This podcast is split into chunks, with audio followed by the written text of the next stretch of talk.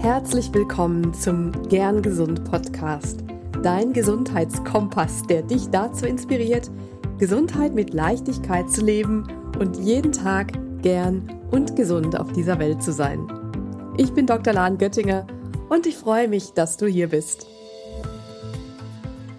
Schön, dass du da reinhörst. Hier ist heute eine ganz tolle Expertin zu Gast und zwar geht es um Nahrungsergänzungsmittel. Ich spreche mit Dr. Konstanze Lose über das Thema, wann ist das sinnvoll, für wen ist das sinnvoll, warum.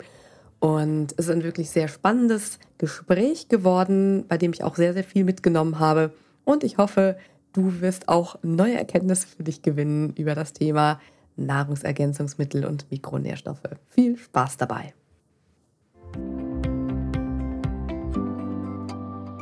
Herzlich willkommen zu einer neuen wunderbaren Folge, einer Interviewfolge mit einer ganz tollen Gesprächspartnerin, die ich hier heute habe. Und zwar ist das Dr. Konstanze Lose.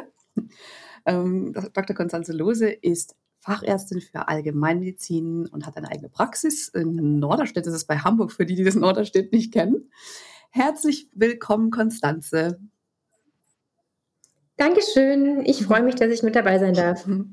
Ich freue mich auch sehr. Wir haben uns ja kennengelernt in unserer ernährungsmedizinischen Weiterbildung und haben jetzt da uns schon ganz viel ausgetauscht, immer zwischendurch über ja, fachliche Themen, übers Leben. Und ähm, deswegen freue ich mich besonders, dich heute hier zu sprechen, mh, weil, ja, weil ich auch verfolgt habe, was du für, ja, für ein tolles Anliegen mit deiner Medizin auch verfolgst. Und ähm, du bist auch äh, Autorin von einem Buch, über das wir nachher nochmal kurz reden. Und du bist eben auch ein ganzheitliche Ärztin. Du hast ein ganzheitliches Therapiekonzept und hast dich eben auf Ernährungsmedizin, Mikronährstoffmedizin und Sportmedizin und Naturheilkunde spezialisiert. Und das ähm, ja, finde ich einfach auch ein so tolles, ineinandergreifendes Themengebiet. Und wir wollen ja heute mal über so Mikronährstoffe sprechen oder überhaupt über Nährstoffe, Mikronährstoffe, ähm, Nahrungsergänzungsmittel. Und ähm, ja, da tauchen wir gleich tief ein. Aber zuerst würde ich gerne auch noch mal ein bisschen von dir, über dich hören. Ja, wie bist du dazu gekommen, die Medizin jetzt so zu machen, wie du sie jetzt machst? Also bist du als Ärztin zur Ernährungs- und Nährstoffmedizinerin geworden? Ja, das äh, tatsächlich durch meine eigene Krankheitsgeschichte könnte man sagen, ähm, weil ich selber eine Autoimmunerkrankung habe, eine Schuppenflechte, eine Psoriasis und ähm, im Studium, das weißt du ja selbst, hat eigentlich die Ernährungsmedizin oder generell so ein bisschen das ganzheitliche komplett gefehlt. Man hat immer nur die Medikamente gelernt, ähm, vom Prinzip her, die man dann nehmen kann. Und auch mein Hautarzt hat mir damals gesagt, äh, ja, Frau Lose, pff, ja, ne, man kann eben Creme schmieren, ne, das, was ich gemacht habe, unter anderem Cortisoncreme. Und ähm, dadurch, dass ich so eine verteilte Form der Schuppenflechte habe, ist es, müsste man fast den ganzen Körper einschmieren, um da immer jedes Mal diese Stellen ähm, zu treffen. Und dann meinte er, ach, ist doch ganz einfach, dann nimmt man einfach eine Pille und dann hatte ich eben Fumarsäure-Ester genommen, Fumaderm, was man eben auch in der ähm, Therapie der Multiple Sklerose nimmt. Und er hat mir das so verkauft nach dem Motto, ach, wenn ich diese Pille nehme, dann kann ich ähm, ein Leben führen, ähm, als hätte ich überhaupt nichts. Dann wäre quasi die Erkrankung weg, so hat er mir das verkauft. Und dann könnte ich wieder duftende Bodylotions tragen und das möchte man ja gerne als junge Frau und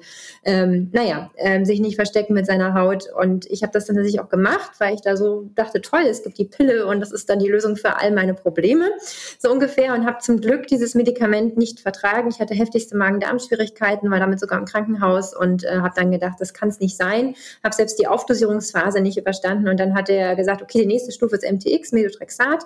Das ist äh, ein heftiges Mittel mhm. ähm, tatsächlich, was das Immunsystem stark ähm, unterdrückt. Und da habe ich gesagt, nee, ich möchte mal Kinder haben, ich möchte mal irgendwie, also das, das kann doch nicht sein. Ne?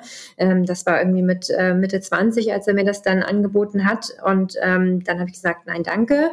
Ähm, was gibt es denn noch an Möglichkeiten? Kann ich irgendwas selber machen? Ich hatte so ein bisschen was gelesen mit Vitamin D und mit Omega-3 und da habe ich ihm das gesagt, was ist denn damit? Und dann hat er gesagt, ach, das ist keine, dazu gibt es keine Evidenz. Ähm, weder Ernährung noch Nahrungsergänzungsmitteltechnisch. Ähm, nee, die nächste Stufe ist MTX und ich soll mich doch melden, wenn ich dafür bereit wäre. Ja, ich war nie wieder bei dem Kollegen. ich habe dann quasi meine eigene Reise angetreten und angefangen, mich selbstständig zu informieren. Ähm, denn zur klassischen Ausbildung von uns Ärzten gehört es einfach nicht dazu. Da muss man schon so ein bisschen äh, ja, besondere Interessen haben, wie wir beide in der Ernährungsmedizin. Und so fing das dann überhaupt erst an, dass ich mich für die Ernährungsmedizin interessiert habe, da den offiziellen Weiterbildungskurs gemacht habe, der ja leider dann aber auch nicht ausreicht. Man muss sich dann immer doch noch selber ähm, fort- und weiterbilden. Und so bin ich dann auch zur Mikronährstoffmedizin ähm, gekommen, habe da meine Weiterbildung gemacht und äh, habe einfach selber festgestellt, damals hatte ich ja wirklich überhaupt keine Ahnung und war bei meiner Hausärztin und habe gesagt, ich möchte mich mal durchstecken lassen, wie jetzt die Patienten zu mir kommen, war ich damals bei meiner Hausärztin, ähm, wo man dann letztendlich sagt, kann ich denn irgendwas an Vitaminen, ähm, Nährstoffen, kann man da was testen, alles keine Krankenkassenleistung. Und, und, und ähm, letztendlich ähm, alles, äh, ja, super nervig und ähm, dann hatte sie auch keine Ahnung von den Werten und letztendlich hatte ich damals einen gravierenden Vitamin D-Mangel, ähm, also wirklich gravierend, gravierend ähm, und auch da hieß es so von ihrer Seite aus, pff, ja, haben wir irgendwie alle. Und ich habe dann aber angefangen, ähm, ja, Mikronährstoffe auch einzunehmen, um mich generell mit dem Thema zu befassen. Und ähm, ja, also bin ich dann von einem Thema, von der Ernährungsmedizin zur Mikronährstoffmedizin gekommen. Sportmedizin, Sport habe ich schon immer gerne gemacht, das passte ganz gut. Und dann schließlich noch zur Naturheilkunde, weil dieses ganzheitliche ähm, mir dann noch gefehlt hat. Und ja, jetzt bin ich ganz froh und glücklich, dass ich die Schuppenflechte ähm, nahezu ähm, ausheilen konnte mit meinen ganzen ähm, Dingen, an denen ich gearbeitet habe, von Ernährung über, ja, wie gesagt, Mikronährstoffe, auch selber regelmäßige Testungen und ähm, weiß einfach, was möglich ist durch Lebensstiländerung. Aber es ist eben nicht nur Ernährung, es ist nicht nur Mikronährstoffe, es ist nicht nur Bewegung, es ist tatsächlich auch Stress- und Schlafmanagement das musste ich jetzt selber wieder feststellen, nachdem wirklich die Schuppenflechte über ein Jahr komplett weg war, wirklich komplett weg war und ich ähm, ein wunderbares, tolles Leben hatte, ist sie dann äh, ja durch äh, Geburt meines kleinen Sohnes und Stress und äh, Schlafmangel dann tatsächlich an, in kleiner Form wiedergekehrt. Aber das Schöne ist, dass ich das jetzt ähm, trotzdem wieder ganz gut im Griff ähm, habe weil man eben merkt, es ist eben ganzheitlich. Ne? Das ist, man muss eben an allen Stellen was machen und dann kann man eben trotz ähm, einen perfekten Vitamin D-Spiegel und trotz Omega-3-Einnahme und so weiter, kann es dann trotzdem kommen. Das ist ein Baustein. Aber ich hätte mir einfach damals gewünscht, dass mein Hautarzt zu mir sagt, Frau Lose, Sie können Ernährung machen, Sie können mal ähm, Mikronährstoffe sich mit dem Thema befassen und ähm, Hochdosierdosis äh, Vitamin D, Omega-3, gerade bei der Schuppenflechte und Zink. Also das hätte ich mir gewünscht, dass das einfach mhm. mitkommt. Ne? Und dass er mich vielleicht auch darüber aufklärt. Damals habe ich noch im Krankenhaus gearbeitet, Nachtdienst, Schichtdienst, ne? dass das alles nicht gut ist. Und stattdessen war es eben nur hier die eine Pille und tschüss. Und das ähm, ist eben so schade, weil wir, wir können mhm. so viel mehr und man kann so viel selber tun, in die Eigenverantwortlich gehen. Deswegen finde find ich immer mhm. dieses Aktivierung des inneren Arztes und ähm, ich meine, ob, ob man das dann als Patient macht, ne, das sehe ich ja auch im täglichen Kontakt mit meinen Patienten, die wollen natürlich manchmal ganz gerne Pille. Und ich fand das in dem Moment auch total einfach und, und charming, quasi nur eine Pille zu nehmen und dann ist alles gelöst. Aber wir wissen, jede, jedes Medikament hat auch seine Nebenwirkungen und die habe ich bitte zu spüren bekommen. Und ich bin tatsächlich dankbar für diese Erfahrung. Ich bin dankbar, dass ich diese Erkrankung habe tatsächlich, weil dadurch habe ich einen Grund, ähm, mich gesund zu verhalten was viele Menschen nicht haben, ne, weil die oft nach außen hin gesund erscheinen. Mhm. Und ähm, zum anderen bin ich dankbar, dass ich auch diese Nebenwirkungen von dem Medikament hatte, weil dadurch habe ich gemerkt, dass ich tatsächlich ähm, ja da selber was machen kann. Und das ist das, das Schöne. Also mhm, deswegen, so war meine Geschichte zur Ernährungsmedizin und Mikronährstoffmedizin und jetzt auch zur Naturerkunde. So bin ich dahin gekommen tatsächlich. Ja, also wirklich stark. Die eigene Geschichte dann als Anlass genommen und ja, am Ende auch irgendwie eine bessere Ärztin zu werden. Also auch deine Patienten auf einer anderen Ebene verstehen zu können, ähm, mit welchen Anliegen sie zu dir kommen und auch diesen ganzheitlichen Aspekt mit einzubeziehen. Ja, und ich glaube, es war auch ganz, das ist auch super wichtig, was du eben gesagt hast in der ganzen Diskussion um Mikronährstoffe ist natürlich überhaupt nicht zu vernachlässigen, dass die Basis natürlich der gesunde Lebensstil ist oder eben diese verschiedenen Pfeiler, die zusammen, die, die Zahnräder, die zusammengreifen aus eben Stressreduktion, Schlaf, und äh, eine ausgewogene Ernährung. Und dann kommen die Mikronährstofftherapie kann auch noch on top kommen, je nachdem eben was, wie die Voraussetzungen sind. Und ähm, ja, speziell eben bei, bei äh, Vorerkrankungen, bei chronischen Erkrankungen, Medikamenten. Ähm, oft hört man ja so ein bisschen, du hast ja schon ein bisschen angesprochen, da ist Nachholbedarf bei den, bei, bei, ja, in der, in der Ausbildung zu, zu Medizinern. Ähm, Wo siehst du da Möglichkeiten oder wie könnte man das besser mit einbeziehen im Studium? Wo sollte man da schon ansetzen? Also ich wäre stark dafür tatsächlich, dass die Ernährungsmedizin und auch die Mikronährstoffe, das ist ja eigentlich reine Biochemie, gerade bei den mhm. Mikronährstoffen, ähm, dass das wirklich Teil des Studiums wäre. Wie wir Fachaugenheilkunde hatten und HNO, finde ich, gehört das dazu. Ähm, es gibt zum Beispiel an der Uni Lübeck, da bin ich Gastdozentin, da gibt es ein Querschnitts, ähm, also ein Wahlfach, was man anwählen kann und das heißt Komplementärmedizin und da mache ich den ernährungsmedizinischen Part. Und ich fände es einfach schön, wenn sowas einfach auch schon nicht nur ein Wahlfach Wahlfach wäre, das heißt, das ist, das können die Studenten sich auswählen, sondern wenn das Pflicht wäre für alle, dass man auch ein bisschen über den Tellerrand mal hinausschaut. Ich meine, nicht für jeden ist jetzt Akupunktur irgendwie was, aber dass man einfach weiß, es gibt es und dafür gibt es auch eine Evidenz. Ich finde allerdings, dass mit der Evidenz, wie du auch schon gesagt hast, teilweise ein bisschen schwierig. Gerade im Beispiel Ernährungsmedizin wissen wir ja einfach, wir sind keine Laborratten und man mhm. kann uns nicht ähm, in einen ähm, geschlossenen Raum sperren für Jahre und da ähm, tolle Studien machen. Und wir Ärzte, wir haben mal diesen Anspruch, es ist eine, muss eine doppelblinde ähm, Studie sein, die muss randomisiert sein. Also man braucht gewisse Kriterien ähm, letztendlich, damit diese Studie einen gewissen, eine gewisse Wertigkeit hat. Und das ist aber zum Beispiel in der Ernährungsmedizin nicht möglich, weil wir eben keine Laboraten sind und weil wir eben auch sehen, was wir essen. Das heißt, diese, ne, ich sehe, ob das jetzt mhm. ein Apfel ist oder ein Cheeseburger. Also das sehe ich. Da bin ich natürlich schon auch voreingenommen. Und ähm, auch genau wie Ernährung ja kein einzelner ähm, Bereich ist, sondern wir, wir kennen ja diesen Healthy Person Effekt. Das heißt, Menschen, die gesundheitsbewusst sind, die ernähren sich für gewöhnlich gesund, die rauchen weniger, ne, ähm, die machen mehr Sport. Das heißt, diese ganzen Studien, die sind eben auch immer so also man kann nie sagen, das ist jetzt der Effekt der Ernährung. Ne? Genau wie es eben auch genügend Studien gibt zum ähm, Fleisch äh, ist schlecht und Fleisch macht Krebs und so weiter. Auch das sind eben Sachen, ähm, das sind teilweise immer nur Beobachtungsstudien, wo dann teilweise die Leute gefragt werden, ähm, was haben sie die letzten 20 Jahre, 20 Jahre gegessen und sollen dann einen ähm, Bogen ausfüllen, ähm, wie viel Fleisch sie konsumiert haben und so weiter. Da wird nicht gefragt, ob das dann eben Personen sind, die gleichzeitig auch noch rauchen und so weiter. Das das heißt, ne, dass eben häufig es schon so ist, dass ähm, Menschen, die, die sich, die viel Fleisch essen, vor allem, wo die Fleischqualität, die wird da auch nicht abgefragt. Ist das jetzt Bio, ist das Weiderind, ist das jetzt mhm. ein Cheeseburger und esse ich dazu einen Salat oder esse ich dazu äh, Pommes? Ne? Also das, das ist eben einfach ein Riesenunterschied und sowas kann ich in einer Studie nicht abbilden. Und das ist leider schade, dass wir Ärzte ähm, immer so hochnäsig sind, muss ich leider sagen, ähm, dass wir immer nur sagen, das das hat eine Evidenz, da gibt es eine klare Studie zu. Und sowas geht nur mit Medikamenten. Sowas geht auch nicht mit ähm, Phytotherapeutika, also mit, mit ähm, ähm, Arzneimitteln aus Pflanzen, weil das immer nicht nur eine Sache ist, sondern es sind eben, genau wie mit den Mikronährstoffen, ähm, man muss ja das, das Ganze sehen. Ne? Auch wenn ich etwas mhm. esse, es hat nicht immer nur eine Komponente, sondern es besteht aus vielen, ähm, nicht nur aus Eiweiß, Fett und Kohlenhydraten, sondern eben auch aus den vielen kleinen Mikronährstoffen, Vitamine, Spurenelemente, Mineralstoffe, aber eben auch aus sekundären Pflanzenstoffen und, und, und.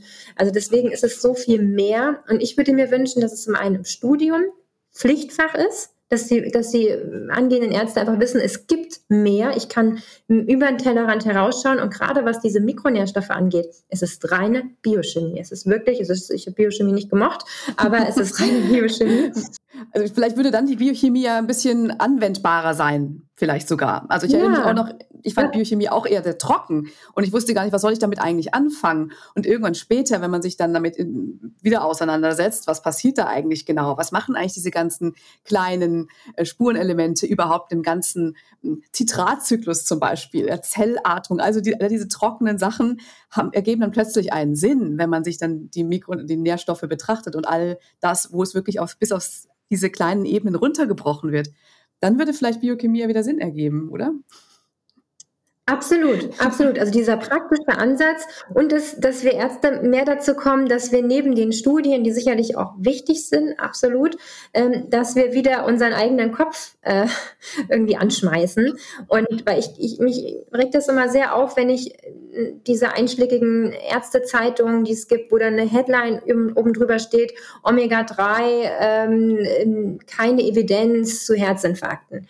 Und dann guckt man sich diese Studie genau an und dann sieht man, aha, die ist von vornherein falsch konzipiert, im Sinne von, dass Omega-3 zum Beispiel nicht zur Mahlzeit gegeben wurde, dass eine viel zu niedrige Dosis angewandt wird, dass überhaupt nicht geguckt wurde, hatten die Leute einen Mangel an Omega-3 und dann ähm, es ist trotzdem meistens so, dass die Teilnehmer mit Omega-3 ähm, besser waren, aber es war dann eben nicht signifikant und dann kommt so eine Schlagzeile oben drüber und die meisten Ärzte lesen das dann nur und sagen, ja, pff, ne? Und genau, äh, dass eben die ganzen Nahrungsergänzungsmittel, Mikronährstoffe nicht in den Leitlinien sind, das hat sicherlich auch ja, vermutlich politische Hintergründe. Wir wissen ja, ähm, die Leitlinien, ähm, dass da eben durchaus auch Ärzte die machen, die sicherlich ähm, Interessenkonflikte haben mit den Pharmafirmen, ähm, sind die stark verbandelt. Und ähm, wir wissen einfach, dass bei den Nahrungsergänzungsmitteln, damit kann man kein Geld verdienen. Ähm, da gibt es keine, in der Regel keine Patente drauf, die gibt es eben auf Arzneimittel. Und ähm, deswegen ist, ja, lohnt sich das auch nicht. Ähm, und die haben in dem Sinne nicht so diese Lobby, um in die Leitlinien reinzukommen. Und ich finde es schade, wie du ja auch gesagt hast, mir ist immer wichtig, ein Nahrungsergänzungsmittel ersetzt niemals eine gesunde Ernährung und keinen gesunden Lebensstil. Das finde ich ganz, ganz wichtig. Aber es kann in gewissen Situationen das i-Tüpfelchen sein und in bestimmten Situationen, wie zum Beispiel Schwangerschaft, ähm, Stillzeit, ähm, aber auch ähm, die Menschen im Altersheim ähm, und eben vor allem bei gewissen Erkrankungen ist es für mich ein Muss und gehört dazu. Ne, gerade wenn die Omis und Opis in den Pflegeheimen nicht raus können, weil sie eben gehbehindert sind, den ganzen Tag nur im Bett liegen, dann gehört eine Vitamin D-Dosierung dazu. Und das ist eben schade, ich kann das denen noch nicht mal auf Krankenkasse aufschreiben. Die müssen das dann selber zahlen. Ne? Und das, das, mhm. da würde ich mir mhm. wünschen, dass unser Gesundheitssystem ähm, was macht oder auch die Studienlage zu, zu Vitamin D und Covid war ja auch fantastisch, dass da einfach mal ein allgemeiner Aufruf durch die Bevölkerung geht. Ähm, ihr könnt nicht viel machen, aber ihr könnt euch gesund ernähren, ähm, regelmäßig euch bewegen, ähm, Stress, Schlaf im Auge behalten und eben dann zum Beispiel Vitamin D einnehmen im Winter. Also das sind so Sachen, da wünscht man sich einfach sowohl bei den Ärzten als auch insgesamt in der Politik ähm, mehr Aufmerksamkeit. Mhm. Und nicht immer dieses Pauschale, das ist eh Quatsch. Ne? Wir haben eh alle einen Vitamin D-Mangel, dann ähm, wieso soll ich das dann einnehmen? Ist doch was Normales. Ne? Mhm. Aber ähm, ja. ja. Ich meine, Potenzial. ja, sehr, sehr wichtige Dinge, die du sagst. Ähm, eine kurze ketzerische Frage habe ich dennoch ein bisschen dazwischen rein, weil du eben sagtest, mit dem, wenn man die Pharmafirmen gegenüberstellt, äh, gegenüber jetzt Nahrungsergänzungsmitteln, das ist ja letztendlich auch ein Markt, der recht groß ist. Also der muss sich ja trotzdem irgendwie lohnen. Oder also ich meine, es gibt ja nicht umsonst viele Anbieter für Nahrungsergänzungsmittel, die da eben auch natürlich finanzielle Interessen haben, was auch natürlich völlig in Ordnung ist. Nur ähm, siehst du da eben so ein, wirklich so ein, so ein Kampf oder wie kann man das überhaupt gegenüberstellen? Weil wenn im Prinzip sind Nahrungsergänzungsmitteln ist ja auch ein Markt. Und deswegen ein bisschen meine ketzerische Frage, da verdienen ja Menschen auch was dran und möchten auch Interessen haben, dass das entsprechend auch beworben wird. Absolut, absolut. Ähm, da sprichst du was Wichtiges an. Also Nahrungsergänzungsmittel, es gibt einen Riesenmarkt, vor allem das, was man so klassischerweise im Internet findet. Ähm, das, das ist unüberschaubar, was es da gibt. Und deswegen auch nochmal mein Appell an alle Zuhörer, ähm, dass man da auf Qualität achtet, dass man wirklich einen Hersteller aussucht. Ähm, ich empfehle immer, der im Idealfall Studien macht, der letztendlich ähm, auch nach Reinheitsgeboten arbeitet. Es gibt ganz, ganz viele ähm, Hersteller, gerade die man jetzt so ja typischerweise im Internet erwerben kann, aber auch zum Teil in den Apotheken, die ähm, Stoffe enthalten, äh, wie zum Beispiel Farbstoffe, Titandioxid, fand ich auch ganz spannend, auch Nahrungsergänzungsmittel in der Schwangerschaft teilweise ähm, enthalten Titandioxid, das wird hoffentlich demnächst verboten, ähm, teilweise Füllstoffe, also und uns muss auch bewusst sein, Nahrungsergänzungsmittel, das ist nicht wie bei Arzneimitteln, man muss keine Studien dazu machen. Ich könnte zum Beispiel morgen einfach sagen, Mensch, ähm, Lan, hast du vielleicht Lust, mit mir Omega-3 zu produzieren und dann suchen wir uns da irgendjemanden und dann bringen wir das auf den Markt. Wir könnten das einfach so machen. Es gibt quasi fast keine Hürden. Ähm, es muss nicht geprüft werden, der Rohstoff, ähm, das, das Endprodukt muss nicht untersucht werden. Ähm, die Nahrungsergänzungsmittel dürfen von ihrer Dosierung bis zu 50 Prozent abweichen von der eigentlichen Dosierung. Das macht gerade bei gewissen Nahrungsergänzungsmitteln, wo wir wissen, das wirkt erst ab so einer Dosierung, ähm, ist das schon faszinierend. Und ähm, letztendlich gibt es zwar da auch Gesetze für. Es gibt die Nahrungsergänzungsmittelverordnung, ähm, wo dann auch genau festgelegt ist, welche Hinweise zum Beispiel auf die Verpackung müssen. Ja, wir kennen immer diese Sachen, dass äh, die tägliche Verzehrmenge nicht überschritten werden darf oder eben auch, dass es kein Ersatz ist für eine ausgewogene und abwechslungsreiche Ernährung ist. Das ist auch wahnsinnig wichtig, dass das auf jedem Nahrungsergänzungsmittel draufsteht ähm, und dass man die eben außerhalb der Reichweite von Kindern aufbewahren soll. Ähm, dann ist immer die Menge der Nährstoffe hinten drauf und eben auch der die, ähm, Prozentsatz der Referenzwerte. Und da ähm, ist auch immer wichtig, also wenn ich ein Produkt kaufe und es gibt einen riesen, riesen Markt und es gibt so viele schwarze Schafe auf diesem Markt, mhm. dass ich wirklich gucke, was ist da hinten drin? Gibt es irgendwelche Füllstoffe? Ähm, und dass ich äh, auch gucke, wie ist die Dosierung? Und viel ist es dann immer abschreckend, dass man ähm, hinten drauf guckt und dann heißt es immer, oh Gott, 150 Prozent ähm, des, des Tagesbedarfs. Und da muss man aber aufpassen, der gilt erstens für gesunde Personen, ähm, die Referenzwerte. Und ich empfehle ja primär Nahrungsergänzungsmittel bei Mangel und eben auch in gewissen Risikosituationen. Und es gibt gewisse Nahrungsergänzungsmittel wie Vitamin D und Omega-3, die würde ich, würde ich jedem Menschen ans Herz legen. Ne?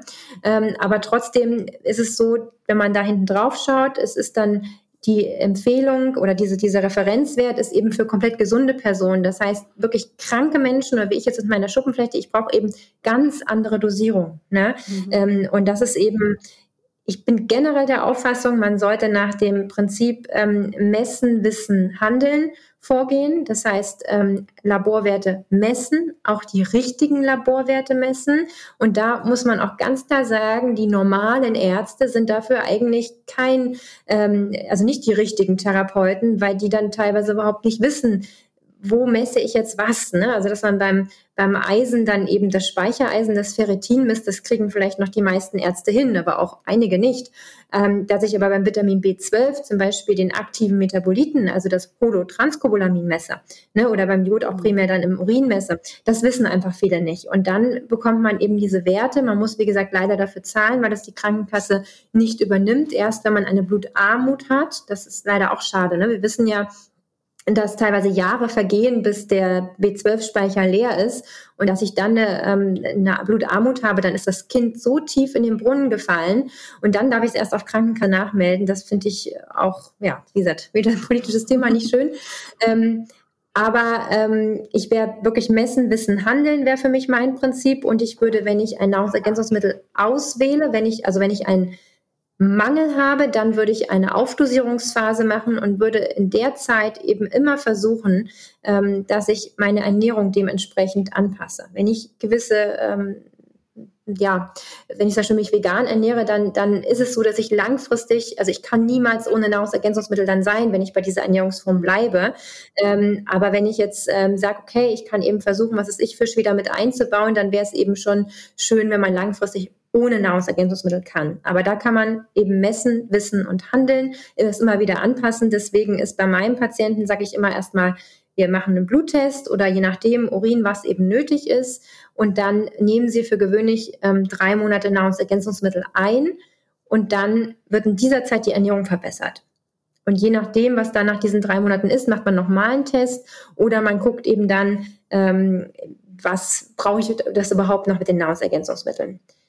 Und ich würde immer einen guten Hersteller nehmen. Jetzt ist die Frage, was ist ein guter Hersteller? Ich habe schon genau. gesagt. Woran kann man das erkennen? Ähm, Gibt es irgendwelche Siegel oder irgendwelche Prädikate dafür? Eigentlich nicht, das ist das Problem. Man, mhm. man kann es nicht so erkennen. Ne? Es ist nicht jetzt wie ähm, bei nachhaltigen Fischwaren, dass es da jetzt so ein Siegel gibt oder so. Man kann aber zum Beispiel, wenn ich ein Omega-3-Präparat auswähle, kann ich darauf achten, ist es ein nachhaltiger Fischfang und ist es schwermetallgefiltert. Ähm, aber ich würde, wie gesagt, hinten drauf gucken. Ich würde auf diese Zusatzstoffe gucken, gerade wenn mir sowas wie Titandioxid ähm, irgendwie mit ins äh, Auge ähm, sticht, dann auf jeden Fall die Finger von lassen. Ich würde einen Hersteller nehmen, der im Idealfall in Deutschland oder in Nachbarländern produziert. Ähm, der auch Studien macht, ähm, also dass die ihre, ihre Wirksamkeit auch belegen. Da gibt es mittlerweile ganz gute und ähm, das Problem ist leider, dass so die was in den Apotheken teilweise verkauft wird, also, ne, wir wissen ja viel, was weiß ich, Doppelherz und Co., dass die nicht unbedingt die besten sind, ne, weil die dann teilweise auch Zusatzstoffe enthalten ähm, und nicht optimal sind, so dass ich mich wirklich dann eher von einem qualifizierten Therapeuten beraten lassen würde, also entweder eine Apotheke, die darauf spezialisiert ist, und das sind die meisten nicht, äh, oder eben ein Arzt oder auch ein Heilpraktiker, also wirklich jemand, der sich damit gut auskennt und ähm, dass, dass man ja versucht, sich da nicht noch die Katze im Sack zu kaufen. Und ich würde, bin auch nicht Freund von, ich marschiere einfach mal selbst drauf los, wenn ich keine Ahnung habe. Also mhm. ich würde mich beraten lassen oder mir das eben selber anlesen. Ja. Ja, das ist natürlich, das sind super gute Informationen. Du kennst dich natürlich damit aus, also gerade auch ähm, mit Titandioxid, wenn sowas draufsteht, darf die Finger zu lassen. Aber die meisten Hörerinnen auch in dem Podcast hier ähm, denken sich wahrscheinlich, okay, ich gucke jetzt auf diese Liste drauf und mir sagt das irgendwie alles gar nicht so wirklich was. Gibt es da irgendwie noch so noch andere Dinge, die da auf keinen Fall drin sein sollten, die aber relativ häufig drin sind, dass, dass man sich jetzt vielleicht mal notieren kann? Magnesiumsalze sind nicht, sind nicht schön, nicht ganz so problematisch wie Titandioxid, was ja wirklich äh, auch unter Verdacht steht, mit Krebs auszulösen und so weiter. Also das ist wirklich schon was. Ähm, ich würde immer gucken, was sind da noch Farbstoffe drin, irgendwelche E-Nummern. Ähm, und ähm, das wären eigentlich somit die wichtigsten Sachen und dass man wirklich guckt von der Dosierung und wo ist es hergestellt. Also dass man da ja. nochmal und am besten, wenn die eine Internetseite haben, nochmal da drauf guckt, gibt es irgendeine Studie dazu. Und was für auch die Sportler unter den Zuhörern nochmal ganz ähm, wichtig ist, es gibt Untersuchungen, die zeigen, dass fünf bis sogar 20 Prozent der Nahrungsergänzungsmittel verunreinigt sind mit Substanzen, ähm, die auf der Dopingliste stehen. Das heißt, wenn da Sportler, auch Leistungssportler dabei sind, ähm, da kommt man ja eigentlich auch ohne Nahrungsergänzungsmittel nicht mehr drum rum. Ähm, dann würde ich zum Beispiel auf die Kölner Liste schauen. Das ist ein, da sind eben wirklich geprüfte ähm, Nahrungsergänzungsmittel, die eben, wo man auch ne, an Wettkämpfen teilnehmen kann und dann nicht ins, ins Doping fällt. Wichtiger Punkt auch, ja, durchaus. Das natürlich vor allem relevant für Sportler. Nur ist natürlich immer spannend, ja, was ist da sonst so drin? Und gerade wenn das nicht so stark kontrolliert wird, dann macht man sich natürlich ja doch auch Gedanken, was äh, man da eigentlich zu sich führt. Und ähm, jetzt hast du ja gerade auch schon kurz erwähnt, für wen Nahrungsergänzungsmittel eben relevant sind. Hast du auch schon ein bisschen anklingen lassen. Wem würdest du, also was würdest du im Prinzip allen empfehlen? Auch schon chronische Erkrankungen. Also kannst du mal kurz zusammenfassen, welche, bei welchen Erkrankungen oder auch auch Medikamenteneinnahme. Medikamente sind da ja auch ein Thema, die Nährstoffräuber. Ähm, wann sollte man eben sich da beraten lassen? Wann sollte man jetzt denken, aha, okay, da werde ich mich jetzt mal beraten lassen oder da schaue ich jetzt mal auch für mich? Also es gibt, ähm, ich würde jedem Menschen zu Vitamin D und Omega-3 raten. Vitamin D ist ja, können wir selber bilden mit der Sonne. Ähm, aber da hat einfach die nationale Verzehrstudie gezeigt, dass eben 91 Prozent der Frauen und 82 Prozent der Männer einen Vitamin D-Mangel haben. Und nein, es ist nicht normal, auch wenn es so viele haben. Aber ich würde Vitamin D immer einnehmen im Winter, von Oktober bis Ostern. Ich finde immer diese O bis O-Regeln, die kann man auch den Männern immer ganz gut erklären, die Winterreifenregel. Und da sollte man Vitamin D einnehmen, gewichtsadaptiert, 4000 Einheiten bei 70 Kilogramm entsprechend wiege ich mehr, wiege ich weniger, muss ich das entsprechend ähm, anpassen. Das wäre für mich so eine, so eine gesetzte Sache. Das würde ich jedem empfehlen und im Sommer die Sonne genießen, ohne sich zu verbrennen. Ähm, nun gibt es aber gewisse Personengruppen, ne, die arbeiten viel und die gehen nicht raus. Ähm, und äh, eben, wie ich schon gesagt habe, Pflegeheimbewohner, alte Menschen, die nicht mehr vor die Tür gehen, die sollten das zum Beispiel ganzjährig nehmen. Beim Omega-3 ist die Studienlage einfach so fantastisch, auch in der Prävention von Erkrankungen, ähm, dass ich das tatsächlich jedem, der gesundheitsbewusst ist, ähm, würde ich das einfach empfehlen, zwei Gramm pro Tag primär prophylaktisch, also ohne dass man krank ist, einzunehmen. Ähm, das sind für mich die beiden Dinge, die würde ich gesetzt halten. Das ist wirklich auch das, was ich in meinem Buch geschrieben habe. Das hat einfach so viel Benefit, dass ich das niemandem vorenthalten möchte. Ähm, habe ich jetzt gewisse Erkrankungen, ähm, zum Beispiel jetzt eine Multiple Sklerose, da wissen wir, dass man vom Vitamin D-Wert oder die generell Autoimmunerkrankung, da brauche ich ganz andere Vitamin D-Dosen. Ne? Da, da, bin ich nicht in der Prophylaxe, da bin ich in der Therapie.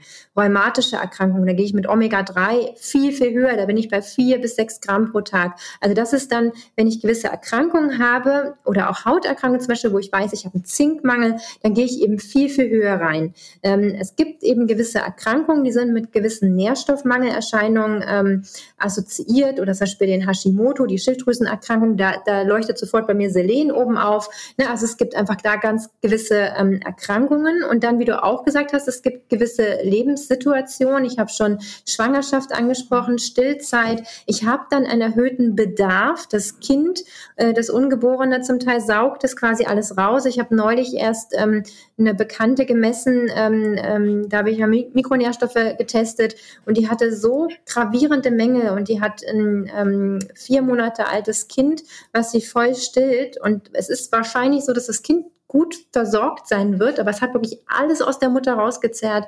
Und dann heißt es ja immer, ich bin, man ist müde und schlapp, weil man natürlich nicht so tolle Nächte hat mit Kind. Aber es ist doch ein Riesenunterschied, ähm, ob ich das mit leeren Nährstoffspeichern habe oder mit vollen Nährstoffspeichern. Ja, dann kann ich eben viel mehr aus dem Vollen schöpfen. Deswegen bin ich Freund eben vom Messen, Wissen, Handeln. Und gerade in dieser Situation, ähm, Stillzeit, Schwangerschaft, ähm, da ja, haben wir die größte Verantwortung überhaupt.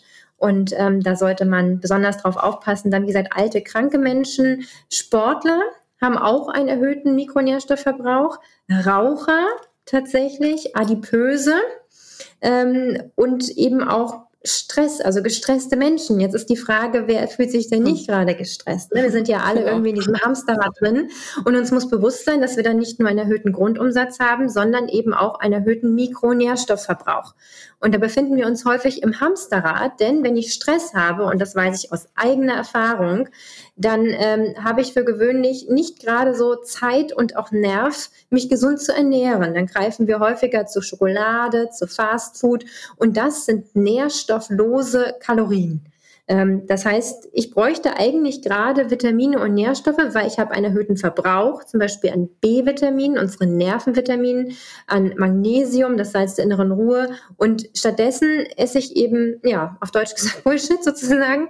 Und ähm, dann gerate ich noch viel mehr in den Mangel rein. Und das verstärkt diesen Teufelskreislauf. Das ist äh, wirklich ähm, schwierig. Und was wir auch uns immer wieder vor Augen halten sollten, ähm, selbst wenn ich mich optimal ernähre, das heißt, wie es so schön heißt, ausgewogen, ne, dann ist es trotzdem so, dass ich mit der heutigen Ernährung, und das ist wirklich auch meine Erfahrung in der Praxis und auch an mir selbst, es kaum schaffe, in allen Bereichen optimal zu sein. Ähm, weil wir müssen uns überlegen, wenn ich ja, also das ist zum Beispiel der, die, der Boden, die Böden sind eben ausgelaugt. Da muss ganz, ganz viel mit ganz viel Düngemittel gearbeitet werden, um überhaupt noch ähm, Nährstoffe in die Pflanzen reinzukriegen. Und es gibt wirklich gute, gute Datenlage dazu, dass in Obst und Gemüse nicht mehr die Nährstoffe äh, drin sind wie früher. Also die Menge der Nährstoffe, zum Beispiel teilweise minus 85 Prozent vom Vitamin C-Gehalt. Ähm, also das ist schon gravierend. Das heißt, selbst wenn ich das alles esse, wenn ich ganz viel Gemüse Gemüse esse, dann habe ich ein Problem, dass da ähm, in dem Produkt selber nicht mehr so viel drin ist. Und zum Zweiten, wie kriege ich das denn frisch heutzutage? Früher haben wir viel angebaut bei uns im Garten.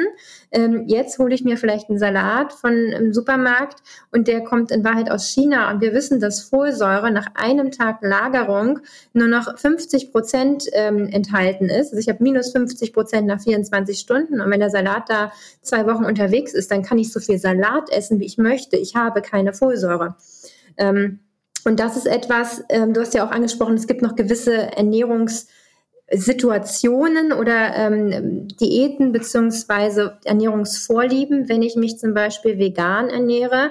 Und das ist wirklich eine ganz klare Aussage jetzt von mir, dann kann ich nicht ohne Nahrungsergänzungsmittel ähm, leben. Ich würde es nicht empfehlen, weil ich kriege massive Mangelerscheinungen. Wenn ich vegetarisch bin, gibt es sicherlich gerade, ähm, wenn ich noch ähm, ähm, ja, Milchprodukte und auch ähm, Eier noch zuführe, also lacto-ovo-vegetarisch ähm, bin, dann ist es möglich, das zu schaffen, aber bei einer rein veganen Ernährung ist es nicht möglich.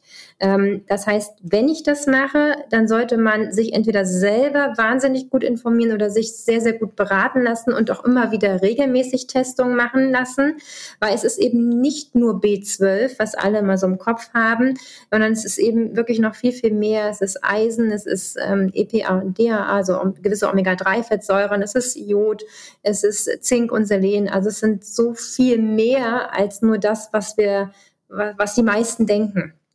Und deswegen wirklich, ich bin der Meinung, man sollte das testen, man sollte sich selber informieren, dann ist es gut möglich. Es ist aber nicht nur die Vegetarier und Veganer, die da gefährdet sind, einfach auch ja, die Omnivoren, also die, die alles essen, ähm, wenn man sich eben schlecht ernährt und ähm, wie gesagt, nationale Verzehrstudie habe ich schon gesagt, auch wenn die Daten sicherlich alt sind, aber auch da 86 Prozent der Frauen haben Folsäuremangel. Das sind gravierende Zahlen. Ne? Und die Frauen wollen dann auch noch schwanger werden. Und wir wissen gerade in der Schwangerschaft Folsäure, das wissen so alle, ne? auch die Gynäkologen, dass man das da substituieren, also einnehmen sollte. Ähm, aber es ist eben so viel mehr als das. Und ähm, deswegen eigentlich mein Appell, sich mit dem Thema wirklich selber zu befassen und sich vielleicht einen Therapeuten zu suchen, der sich damit wirklich, wirklich gut auskennt. Und ähm, weil man, man kann auch immer so viel noch verbessern. Ne? Ich habe ja gesagt, es gibt gewisse Situationen, in denen ich einen erhöhten Verbrauch habe, gewisse Risikosituationen, gewisse Ernährungsweisen. Ähm, es gibt Krankheiten, wo ich eben, ähm, wo man einfach weiß, es gibt, äh, ähm, die sind assoziiert mit einem Nährstoffmangel. Wenn ich wiederum Medikamente nehme, und auch das hast du ja angesprochen, dann können die zum Teil dazu führen, dass ich einen ähm, Nährstoffmangel noch bekomme. Wir wissen zum Beispiel, dass das, was so standardmäßig jeder Patient im Krankenhaus in Deutschland bekommt, diese ähm, PPIs, also Pantoprazol, Omeprazol und Co., also diese ähm, Magensäureblocker, dass die dazu führen, dass wir eben Vitamin B12 und Magnesium nicht gut aufnehmen können. Und ähm, dann kriege ich da langfristig einen Mangel. Und es gibt Patienten, die nehmen das wie Smarties jeden Tag vom Arzt verschrieben, weil es ist ja ein Magenschutzpräparat. Ähm, blockiert aber die Magensäure und die hat sinnvolle Effekte. Ne? Deswegen sind wir ja damit geboren und äh, ja, ne, genau wie, wie Metformin zum Beispiel, das ist das gängigste Diabetesmittel. Auch das führt zu einem Vitamin B12-Mangel. Und wir wissen, B12 macht einfach ähm, eine Polyneuropathie, also ein, dass einem die Nerven an den Extremitäten, ähm, dass die nicht mehr gut funktionieren und ähm, dass man da Gefühlsstörungen kriegt und es macht eine Blutarmut. Und wir wissen auch, der Diabetiker an sich neigt schon aufgrund des Diabetes auch zu diesen Nerven, ähm, Nervensterben, nenne ich es mal, ähm, vereinfacht gesagt. Und das ist dann ein Prozess, der unterstützt, also der verstärkt sich. Das heißt, jeder Diabetiker, der Metformin einnimmt, finde ich, der sollte von seinem Arzt beraten werden. Okay, ne, zum einen Ernährung, ganz klar, Bewegung und, und, und. Ähm, zum anderen aber, wir müssen jetzt vielleicht dieses Medikament nehmen, weil es momentan keine andere Lösung gibt. Aber Sie können einen Vitamin B12-Mangel kriegen. Deswegen würde ich Ihnen empfehlen, B12 einzunehmen. Und das wissen viele Ärzte nicht, wusste ich bis vor drei, vier Jahren auch nicht. Mhm. Und ähm, das ist schade, weil der Patient dann durch das Medikament zusätzlich noch gefährdet wird. Oder zum Beispiel auch die Statine, das sind eigentlich so meine drei Lieblingsbeispiele, die Ma Magensäureblocker, ähm, das Diabetesmedikament Metformin und auch die Statine, also die Cholesterinsenker, die auch wie Smarties leider verschrieben werden. Und äh, die führen dazu, dass Coenzym Q10, das ist der Stoff, mit dem unsere Mitochondrien, unsere Zellkraftwerke Energie produzieren, dass der nicht mehr gebildet werden kann. Und ähm, Deswegen ist eine der Nebenwirkungen von den Statinen eben auch diese Müdigkeit, die Erschöpfung, Muskelschmerzen und so weiter. Und auch da würde ich sagen, wenn man die Notwendigkeit hat, dass man dieses Medikament nehmen muss, dann bitte die Patienten darüber aufklären, dass eine Coenzym Q10-Einnahme dann sinnvoll ist. Ja, und das wäre einfach mhm. wichtig, ähm, dass man diese Situation in der Prophylaxe und in der Therapie von Erkrankungen, dass da gewisse Mikronährstoffe eine Rolle spielen, das, da sollten wir aufklären. Ja, unbedingt. Ich glaube, da ist wirklich sehr, sehr viel Nachholbedarf auch. Ähm, wirklich nicht einfach. Und äh, deswegen braucht man mehr Experten in der Richtung, die da eben einen Überblick haben und mehr ähm, ja, Ausbildung für, für Ärzte und Ärztinnen, da auch einen Überblick zu bekommen und daran auch daran zu denken. Super, super wichtig. Also auf jeden Fall. Dann könnten wir ja noch ein paar Minuten über dein Buch sprechen. Und zwar ähm, bist du ja eben äh, Autorin eines wunderschönen Buches. Ähm, ich habe selber noch nicht gelesen, werde es aber auf jeden Fall tun, denn der Titel spricht mich total an. Die heißt Die 10 Minuten Naturmedizin und das ist ein ganzheitlicher Gesundheitsratgeber mit prägnanten Tipps. Und das Ganze basiert eben auf medizinischen Studien aus den Bereichen Ernährung, Mikronährstoffe, Bewegung, Schlaf, Stress, also alles, was wir angesprochen haben. Und vor allem geht es ja darum, dass man in kurzer Zeit sehr praktisch direkt was für sich tun kann. So habe ich das verstanden. Kannst ja auch nochmal was dazu erzählen. Ja. Also mir war dieses ganzheitliche wichtig, weil es gibt das Buch für Ernährung, es gibt sicherlich auch das Buch für Sport und so weiter, ähm, aber es soll für jedermann ein Einstieg sein in einen gesunden Lebensstil. Und wir haben ja alle keine Zeit. Das weiß ich genauso wie du. Und deswegen geht es darum, diese Motivation, täglich nur zehn Minuten Zeit in seine Gesundheit zu investieren mit ähm, kurzen, prägnanten Tipps. Das ist die Idee mit praktischen Übungen. Und ähm, wir sind alle Wissensriesen. Ne? Wir können das Wissen, das können wir ja alle erwerben. Das gibt es ja im Internet überall. Aber wir sind Umsetzungszwerge. Das heißt, das wirklich in, ins Machen zu kommen und nicht nur beim Wollen zu bleiben, das ist eigentlich das Problem. Deswegen habe ich eigentlich meinen Beruf auch mit Ärztin verfehlt. Ich hätte lieber Verhaltenscoach werden sollen. Und deswegen, ähm, das Buch hat ja mehrere Teile. Es geht auf Ernährung ein, Mikronährstoffe, ähm, Bewegung, Schlaf, Stressmanagement und Leben im Einklang mit der Natur. Struktur, aber es gibt vorab noch einen Bereich, der eigentlich die Basis ist und das ist das Gewohnheitstraining, weil ich muss ja ähm, dieses ganze Wissen umsetzen und das geht nur, wenn ich meine Gewohnheiten Schritt für Schritt ändere. Und daran scheitern so viele Menschen. Und deswegen ähm, habe ich dieses Kapitel bewusst vor den Anfang gesetzt, damit man erstmal überhaupt eine Ahnung kriegt, wie ich das implementiere, also wie ich überhaupt dazu komme.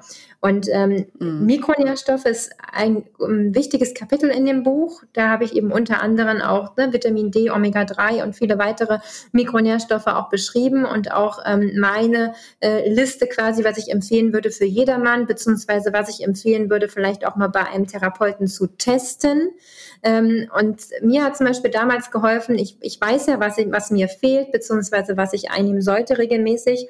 Und mir hat es trotzdem manchmal ähm, man weiß es, man macht es aber nicht. Und dann war zum Beispiel einer dieser ähm, ja, ähm, dieser, dieser Schritte, die mich dazu gebracht hat, es wirklich regelmäßig zu machen, auch mit in die Praxis zu nehmen, meine Nahrungsergänzungsmittel, weil viele müssen zum Beispiel zur Mahlzeit eingenommen werden. Und wenn du ohne Frühstück aus dem Haus gehst, weil du zum Beispiel Intervallfasten machst, was ne, auch eine gute Variante ist, und dann, wenn du dann mittags erst was isst und dann bist du in der Praxis, hast deine Nahrungsergänzungsmittel nicht. Deswegen habe ich mir zum Beispiel eine Pillendose gekauft, wie meine alten kranken Patienten, und sortiere mir da meine Nahrungsergänzungsmittel ähm, entweder für die Woche vor oder an dem Abend und nehme die mit. Und dann weiß ich eben auch abends, wenn ich meine Tasche wieder auspacke, aha, habe ich die eingenommen oder nicht.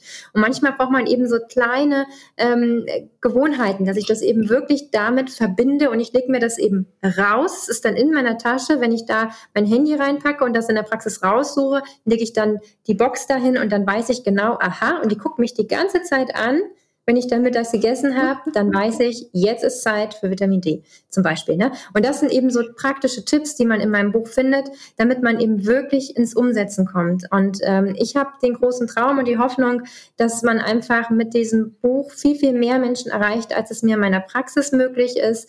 Und dass wir den Menschen zu einem gesünderen Ich verhelfen können, dass die Menschen selbst aktiv werden und selbst etwas tun können, weil wir Ärzte dann doch ähm, ja teilweise scheitern bzw. nicht so viel Wissen haben oder eben auch nicht die Zeit haben, es jedem einzelnen Menschen zu erklären. Und deswegen, wenn die Menschen, die interessiert sind, ähm, wenn die das Buch lesen, dann sollen sie davon einen Mehrwert haben und zwar mehr Gesundheit. Sehr, sehr schön gesagt. man spürt auch dein, dein Herzensanliegen da drin, dass da wirklich Menschen mehr für sich machen können, für ihre Gesundheit und damit einfach mit dem Buch den ersten oder zweiten oder dritten Schritt machen können. Und ich glaube nicht, dass du jetzt irgendwie da einen Beruf als Ärztin verfehlt hast, sondern vielmehr, dass es super cool ist, dass du Ärztin und Verhaltenscoach bist, weil genau das ist das, was ja ausmacht. Das ist ja genau das, was Menschen dazu bringt, tatsächlich in die Umsetzung zu kommen und inspiriert dazu, in die Umsetzung zu kommen. Und ja, vielen Dank, dass du das so machst. Und das finde ich wirklich sehr, sehr inspirierend auch. Und äh, sehe da durchaus auch parallel mit meinem Anliegen, weil ich das auch, ja, so viel sehe ne, das, und auch kenne selber, wie man für sich neue Gewohnheiten etablieren mag, mehr für seine Gesundheit tun möchte und dann an manchen Sachen einfach dann so hängt und dieses große, diesen großen Berg vor sich hat, wo fange ich an? Also für alle, die jetzt zuhören, dieses Buch eignet sich perfekt, um da jetzt einzusteigen, um jetzt anzufangen. Ähm, es heißt Die 10 Minuten Naturmedizin von Dr. Konstanze Lose. Und wo kriegt man das, Konstanze? Das kriegt man in den gängigen Buchhandlungen, im Internet, ähm, auch, was weiß ich, Amazon, Thalia, die üblichen Formate ähm, ist es erhältlich. Überall, wo es Bücher gibt. Super. Genau. Sehr schön. Toll. Ja, und ich frage ja immer gerne so zum Abrunden, zum Abschluss eines Podcast-Gesprächs immer nach dem, einem Lieblingsmotto oder einem Spruch oder einem Lieblingszitat, das du hast, das du vielleicht teilen möchtest mit den Zuhörern hier? Also ich sage eigentlich immer, Ernährung ist mein liebstes Medikament und äh, dabei bleibe ich auch. ich meine, es gibt genügend Leute, die ähm, Ähnliches gesagt haben, schon äh, vor mir, wie zum Beispiel Hippokrates, ne, der ja auch gesagt hat, eure Nahrungsmittel ähm, sollen eure Heilmittel sein. Also dem schließe ich mich an. Ich sage das dann immer kurz und knapp, Ernährung ist mein liebstes Medikament und ähm, das setze ich gerne bei meinen Patienten ein, bevor ich was anderes einsetze. Sehr schön. Und es ist eigentlich ja auch oft nicht so schwierig, braucht aber ein bisschen Wissen und Übung. Absolut. Ja, sehr schön. Wo findet man dich denn? Also hast du welche Links? Hast du ähm, noch mehr Infos oder teilst du noch welche Inhalte? Oder wie kann man vielleicht auch zu dir in die Praxis kommen? Ja, also ich bin zum einen auf Social Media aktiv, auf Instagram und auf Facebook. Da findet man mich unter Dr. Konstanze Lose. Ansonsten habe ich eine Internetseite www.doc-lose.de. Ähm, da werden eben auch mal wieder neue Inhalte geteilt und es gibt einen Blog und ähm, das ist eine Möglichkeit, mich da auch zu verfolgen und zu finden. Und ansonsten gibt es ähm, auch die Möglichkeit, in der Praxis ähm, vorbeizukommen, ähm, natürlich mit Termin. nicht einfach so, da ich äh, äh, genau, nicht von morgens bis abends. Ähm, das ist die Praxis Berliner Allee Genau, wo wir natürlich hausärztlich die Patienten betreuen, aber eben auch in unserer ganzheitlichen Sprechstunde, die wir für gewöhnlich am Mittwochnachmittag machen, wo wir uns dann eben auch ähm, den, ja, die Zeit nehmen für unsere Patienten. Du weißt ja selber, in der normalen klassischen Medizin hat man so fünf bis sieben Minuten als Hausarzt pro Patient. Das äh, ist auch bei uns in der Hausarztpraxis so. Das können wir tatsächlich nicht ändern, weil wir die Patienten, die Masse an Patienten versorgen müssen. Aber in der ganzheitlichen Sprechstunde, meistens am Mittwochnachmittag oder nach Vereinbarung, dann nehmen wir uns wirklich eine Stunde Zeit für unsere Patienten und ähm, ja, machen eine ganzheitliche Anamnese und dann gucken wir eben, was der Patient braucht, ob man eben Diagnostik braucht, Mikronährstoffanalysen, Mikrobiomanalysen, also Stuhlanalysen oder ob man eine reine Ernährungsberatung braucht. Ne? Also das, ja, oder eine Lebensstilberatung. Klasse, toll, dann kombinierst du das ja ideal. Und wer jetzt im Umfeld, um im Raum um Hamburg ist, der kann dann eben tatsächlich auch in real vorbeikommen. Sonst klickt auf die Links. Ich verlinke die auch alle noch in den Show Notes. Da kann man dann direkt einmal zu dir, zu deinem Buch und ja, da weiterlesen. Ja, und ich möchte mich auf jeden Fall ganz, ganz herzlich bei dir für das Gespräch bedanken. Ich glaube, da hast du so viel spannende Inhalte mitgebracht und ich glaube, da kann jeder was hier für sich auch mitnehmen. Vielen, vielen lieben Dank. Ich danke dir und weiterhin viel Erfolg mit dem, was du Tolles alles machst. Danke, das wünsche ich dir auf jeden Fall auch. Danke. Und bis zum nächsten Mal, liebe Konstanze. Tschüss. Tschüss. So, das war dieses Interview. Ich hoffe, es hat dir gefallen und dass du auch was für dich mitnehmen konntest. Lass mir doch gerne deinen, dein Feedback da. Ich freue mich sehr, wenn du mitdiskutierst. Komm gerne dazu auch rüber auf Instagram. Dort habe ich jede Woche einen Post zu den jeweiligen Podcast-Folgen und freue mich, wenn du dort mitdiskutierst. Und wie immer rufe ich auch zu deiner Frage auf, zu deiner Frage zu Gesundheitsthemen, speziell jetzt für die nächsten Monate zum Thema ähm, Darmgesundheit, Schlaf, auch Frauengesundheit. Das ist das, worum es in den nächsten Monaten hier im Gern Gesund Podcast gehen wird und auch sonst. Schicke mir gerne deine Nachricht und ich freue mich darauf, deine Frage zu beantworten. Und ja, nun wünsche ich dir alles Liebe. Ich wünsche dir eine wundervolle Zeit, bis wir uns in der nächsten Folge wieder hören und bleib bis dahin gern gesund. Deine Lahn.